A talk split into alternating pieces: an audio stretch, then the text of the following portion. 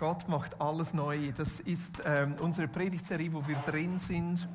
Ähm, gleichzeitig auch so unsere Grundvision, unsere, unsere größere Sicht. Äh, wir orientieren uns hier an äh, so einem Überblicksbuch, das auch Gott macht alles neu heißt. Äh, Marlene Wattling hat versucht, die Theologie von N.T. Wright in 50 Bildern zusammenzufassen, aber es hat auch Text drin.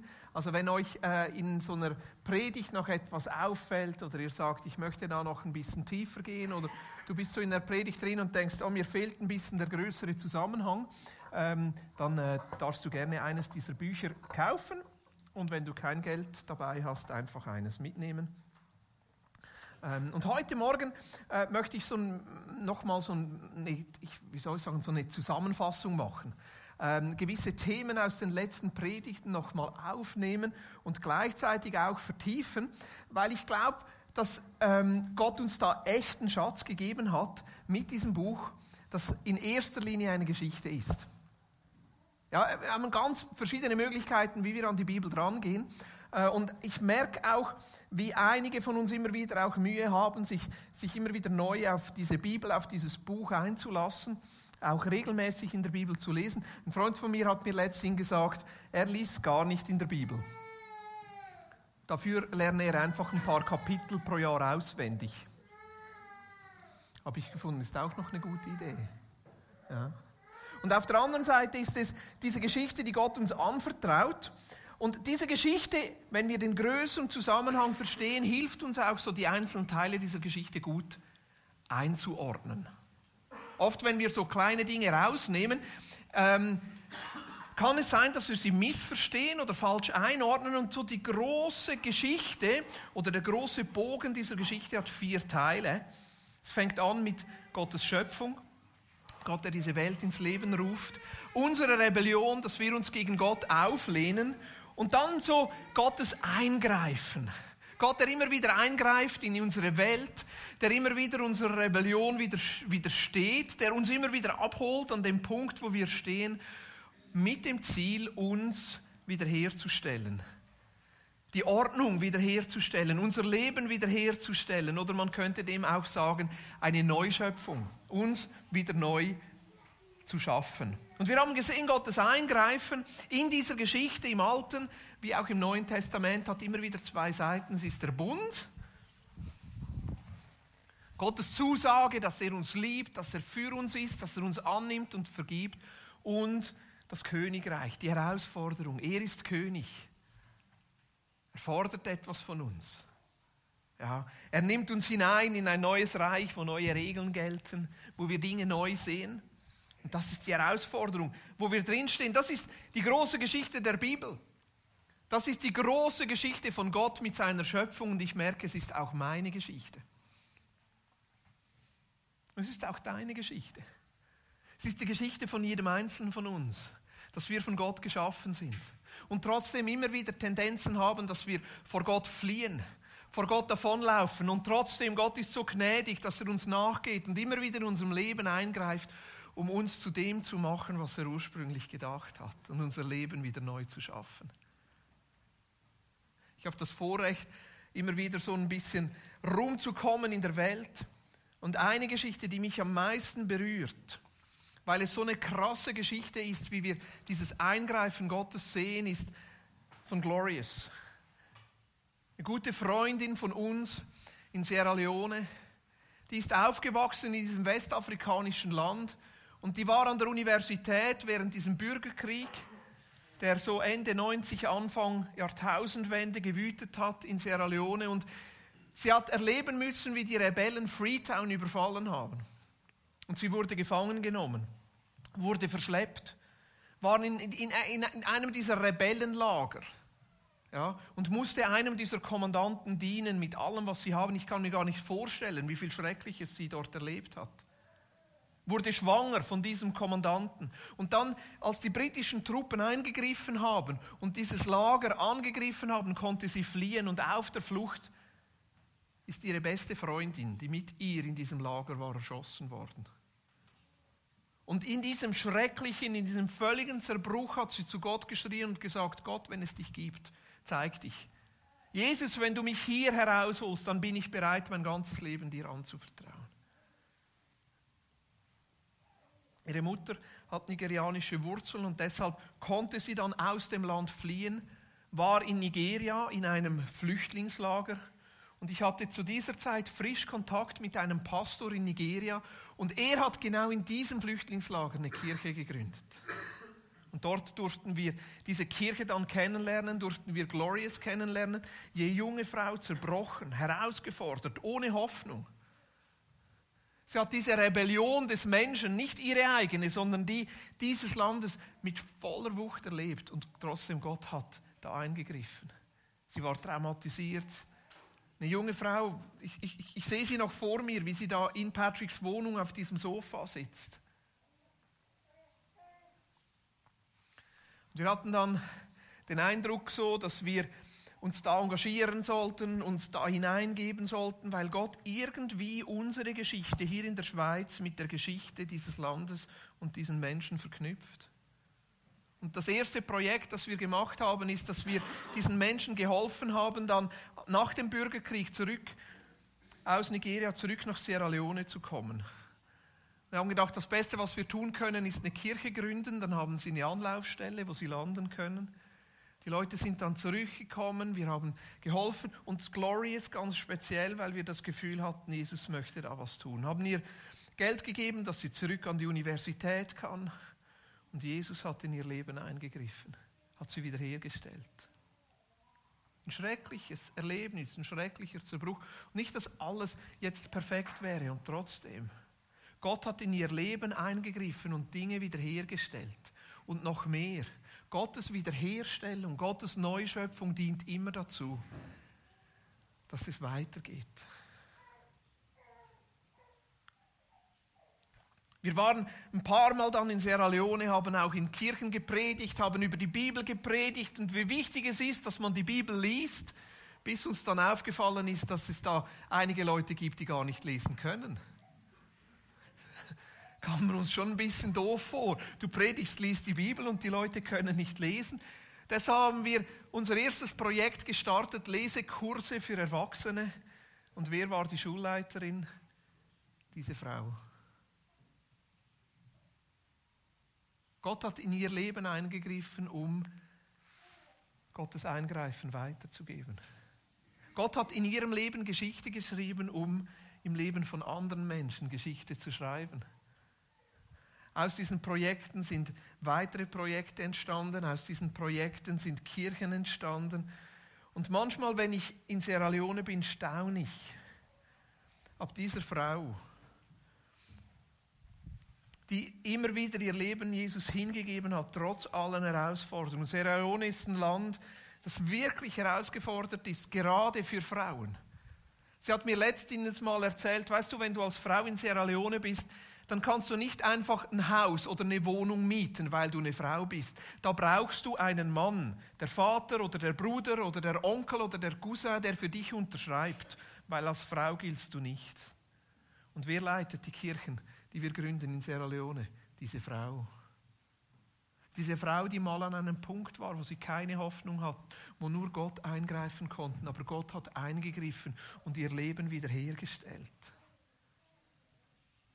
Während der ganzen Ebola-Krise, die da so um 2014, 15, 16 war, war sie die, die die Kirchen mobilisiert hat und gesagt, hey, jetzt ist unsere Zeit. Sie hat Lebensmittel gesammelt, Kleider gesammelt und ging und hat die verteilt. Einmal hat sie mich ganz frustriert angerufen und gesagt, hey, der Container von dieser Hilfsorganisation ist gekommen, aber die verteilen, diese Kirchen, die verteilen das nur unter sich, das geht doch nicht. Und sie hat das Zeug geholt und hat gesagt, wir verteilen es an alle anderen. Sie hat eine Kirche gegründet in ihrem Heimatdorf, in ihrer Heimatstadt. Und plötzlich ist ihr aufgefallen, hey, da gibt es ja andere Kirchen um uns herum, aber da gibt es ein Viertel, wo noch keine Kirche ist, weil vor allem muslimische Leute dort leben. Sie hat ihre ganze Kirche abgebrochen und hat nochmal frisch gestartet an einem Ort, wo keine Kirche ist. Eine Frau, die mal ganz an einem Tiefpunkt war, aber Gott hat eingegriffen.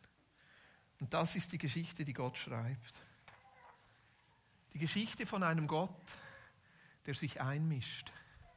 Die Geschichte von einem Gott, der immer wieder in unser Leben eingreift. Die Geschichte von einem Gott, der sich nicht in den Himmel verbannen lässt. Wir Menschen, wir ziehen manchmal so rote Linien und sagen, weißt du, das ist Gottes Bereich und das ist unser Bereich. Gott hat doch in unserer Gesellschaft nichts mehr zu tun. Ja, ihr Christen in eurer Kirche am Sonntagmorgen, dort könnt ihr ein bisschen beten. Aber in unserer Politik, in unserer Gesellschaft, in unserer Schule, lasst uns mit Gott in Ruhe. Wir ziehen so rote Linien und Gott ist immer wieder einer, der diese roten Linien überschreitet und in unser Leben eingreift. Uns begegnet, uns zeigt, wie er uns liebt, uns zeigt, dass er dann anderes Reich für uns hat, uns herausfordert, zuzulassen, dass er in unser Leben eingreift und uns wiederherstellt, damit wir im Leben von anderen Menschen auch Geschichte schreiben können. Ich habe mal das Ende der Geschichte gelesen. Ich habe gemerkt, es kommt gut. Manchmal, wenn wir doch so mitten in dieser Geschichte stehen und nicht recht wissen, ja, wie, wie, wie, wie kommt das jetzt? Merken wir, hey, es kommt gut.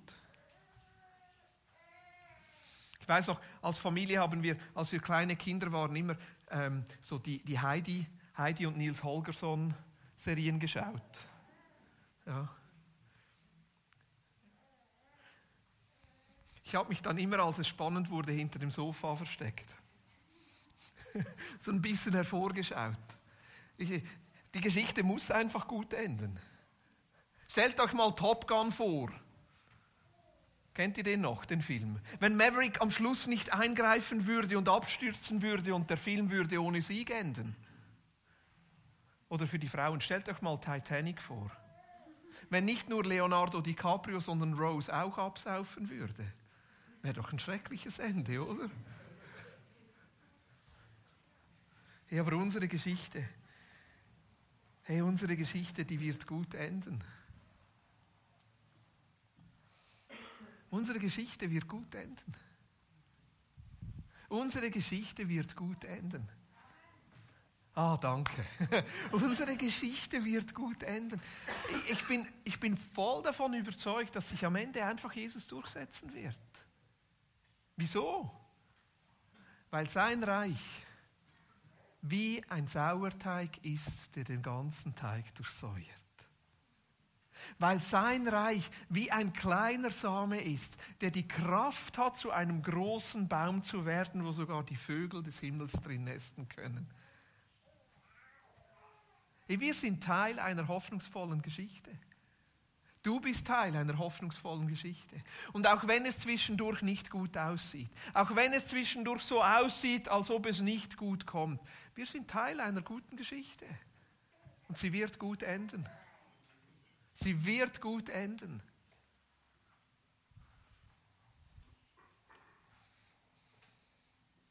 Ich möchte eine Bibelstelle heute Morgen mit euch anschauen, aus einem meiner Lieblingskapitel im Neuen Testament, das ist Kolosser 3, Verse 15 bis 22. Hier heißt es, er ist das Bild des unsichtbaren Gottes, der Erstgeborene aller Schöpfung. Denn in ihm ist alles in den Himmeln und auf der Erde geschaffen worden. Das Sichtbare und das Unsichtbare. Es seien Throne oder Herrschaften oder Gewalten oder Mächte, alles ist durch ihn und zu ihm hingeschaffen. Und er, Jesus, ist vor allem und alles besteht durch ihn. Und er ist das Haupt des Leibes der Gemeinde. Er ist der Anfang, der Erstgeborene aus den Toten, damit er in allem den Vorrang habe. Denn es gefiel der ganzen Fülle in ihm zu wohnen und durch ihn alles mit sich zu versöhnen, indem er Frieden gemacht hat durch das Blut seines Kreuzes. Durch ihn sei es, was auf der Erde und was in den Himmeln ist. Und euch, die ihr einst entfremdet und Feinde wart nach der Gesinnung in den bösen Werken, hat er aber nun versöhnt in dem Leib seines Fleisches durch den Tod, um euch heilig und tadellos und unsträflich vor sich hinzustellen. Das Spezielle an diesem Textabschnitt, wie Paulus das beschreibt, ist es, dass er so die Dinge vermischt. Dinge anspricht, die eigentlich noch nicht so ganz real und sichtbar sind und auf der anderen Seite Dinge anspricht, die wir jetzt und hier schon sehen. Und er startet mit dieser tollen Aussage, dass er sagt, Jesus, er ist das Bild des unsichtbaren Gottes, der Erstgeborene aller Schöpfung. Gott startet diese Schöpfung mit Jesus. Wenn wir wissen wollen, wie Gott aussieht, können wir Jesus anschauen. Jesus ist das Gesicht Gottes. Manchmal schauen wir einander ja nicht recht an, weil wir uns schämen und dann schauen wir vielleicht auf die Füße oder auf die Hände, aber das sagt ja nichts über die Person aus. Wenn ich jemanden ansehen und erkennen will, schaue ich ihm ins Gesicht. Und Jesus ist das Gesicht Gottes. Wenn du Gott sehen willst, kannst du Jesus anschauen. Lange Zeit haben wir nicht gewusst, wie Gott ist. Jetzt wissen wir es. So wie Jesus. So wie Jesus. In Jesus zeigt sich Gott. Und dann geht es weiter im Vers 16. Alles ist durch ihn und zu ihm hin geschaffen. Alles ist durch Christus geschaffen. Er stand am Anfang der Schöpfung. Und nicht nur, dass es durch Christus geschaffen ist, sondern zu ihm hin. Alles ist geschaffen, um Jesus Ehre zu geben. Und alles wird einmal zusammengefasst werden unter seiner Herrschaft mit ihm als König. Alles ist zu ihm hin geschaffen. Mein Leben ist durch Christus geschaffen und für ihn geschaffen. Diese Natur ist durch Christus geschaffen, zu ihm hin geschaffen. Meine Kinder durch Christus geschaffen, zu ihm hin. Meine Ehe durch Christus geschaffen, zu ihm hin. Meine Zukunft durch Christus geschaffen, zu ihm hin. Und dann heißt es im Vers 18, im zweiten Teil, er ist der Anfang der Erstgeborene aus den Toten, damit er in allem der Vorrang habe. Er ist der Anfang, der Erstgeborene aus den Toten. Ha, wieso? Er ist der Anfang. Ja, was jetzt? Der Erstgeborene aus den Toten. Wieso ist die Auferstehung von Christus der Anfang?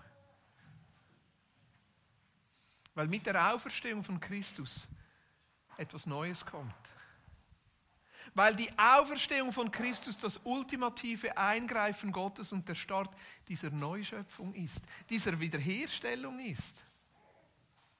Mit der Auferstehung von Christus startet der Himmel hier.